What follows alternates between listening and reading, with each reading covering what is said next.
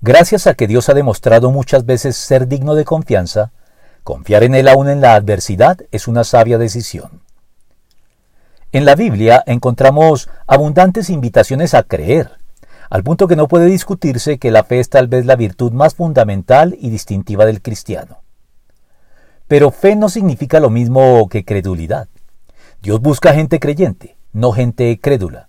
La credulidad es creer en algo sin razones valederas, de modo que, en cierto modo, tanto el ateísmo como la superstición apelan a la credulidad, mientras que la fe siempre cuenta con una solvente base racional y empírica que no nos exime, sin embargo, de la decisión siempre consciente y voluntaria de colocar nuestra confianza en quien creemos, aunque no tengamos en el momento todas las garantías que nos gustaría tener.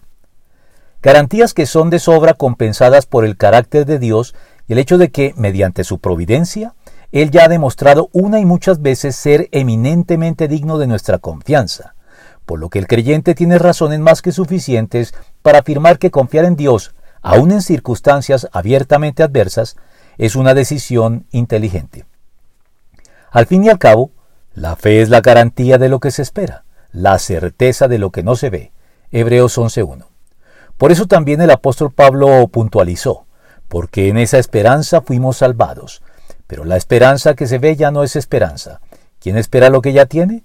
Pero si esperamos lo que todavía no tenemos, en la espera mostramos nuestra constancia.